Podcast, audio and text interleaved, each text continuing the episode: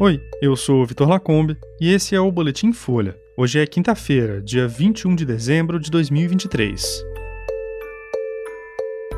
Polícia Federal faz buscas na Braskem em operação que investiga a exploração de salgema em Maceió. Milley critica protestos contra o governo argentino e diz que vem mais por aí depois de mega decreto. E ataque a tiros em universidade na República Tcheca deixa pelo menos 15 mortos.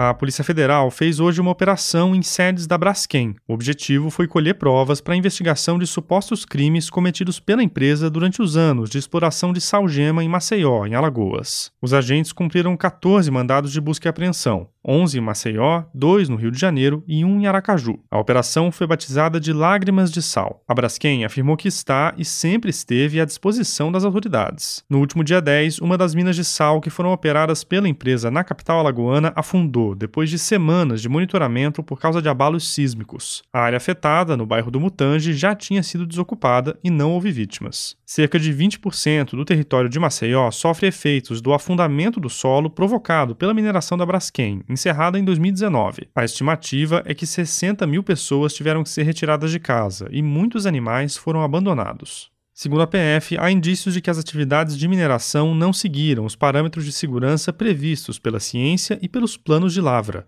A polícia também suspeita que a empresa tenha apresentado dados falsos e omitido informações dos órgãos de fiscalização, o que teria permitido a continuidade dos trabalhos mesmo quando já havia problemas. Os investigados, que incluem pessoas físicas e jurídicas, podem responder pelos crimes de poluição qualificada, usurpação de recursos da União e apresentação de estudos ambientais falsos ou enganosos.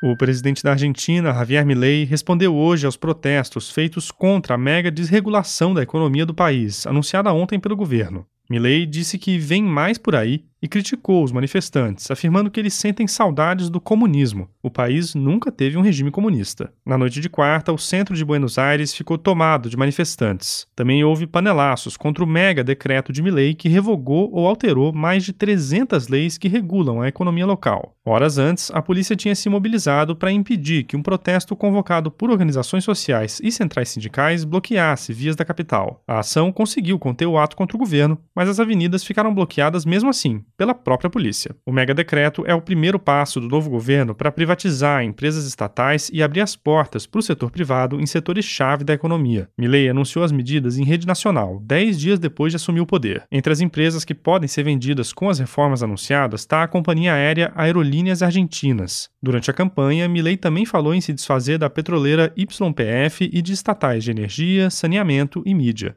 Os milhares de manifestantes que se concentraram em frente ao Congresso Nacional e em outros pontos pelo país gritaram palavras de ordem como o Estado não se vende. No início da semana, o executivo argentino tinha anunciado que quem participasse de marchas contra o governo teria benefícios sociais cortados.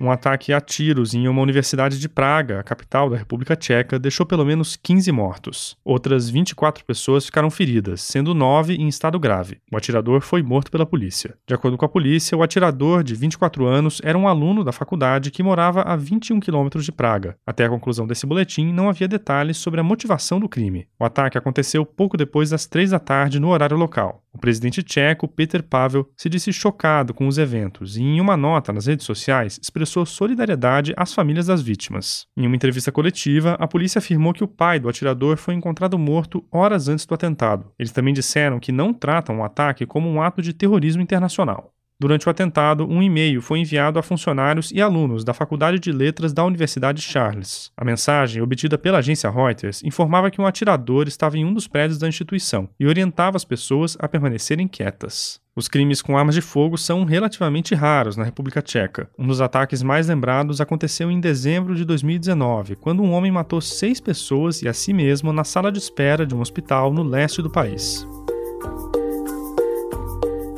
Esse foi o Boletim Folha, que é publicado de segunda a sexta, duas vezes por dia, de manhã cedinho e no final da tarde. A produção é de Gustavo Simon, Laila Moalen, Magia Flores e a edição de som também é da Laila. Essas e outras notícias você encontra em folha.com. Até mais.